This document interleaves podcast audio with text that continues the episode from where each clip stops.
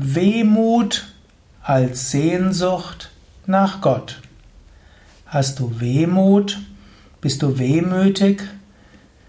Dann überlege, ist das vielleicht Sehnsucht nach Gott?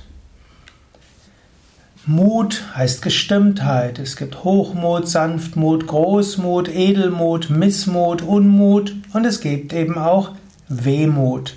Als Wehmut bezeichnet man oft ein bestimmtes Heimweh.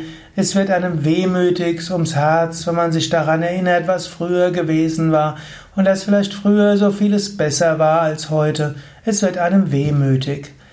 Oder man erinnert sich an die gute alte Zeit und dann wird man wehmütig. Aber man weiß, so gut war die alte Zeit letztlich nicht. Ich meine, Wehmut ist Ausdruck der Sehnsucht nach Gott. Der Mensch weiß, er war mal eins mit Gott.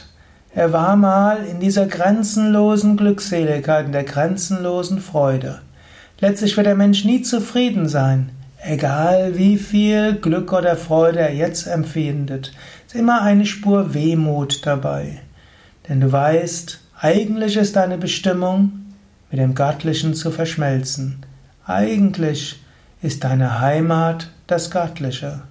Und diese Wehmut kann dich immer wieder ergreifen. Du kannst dich dieser Wehmut stellen und kannst diese Wehmut nehmen als Anlass, noch intensiver spirituelle Praktiken zu üben, deine Meditation zu vertiefen, zu Gott zu beten und immer wieder zu überlegen, wie kann ich mein Leben so leben, dass ich Gott erfahre.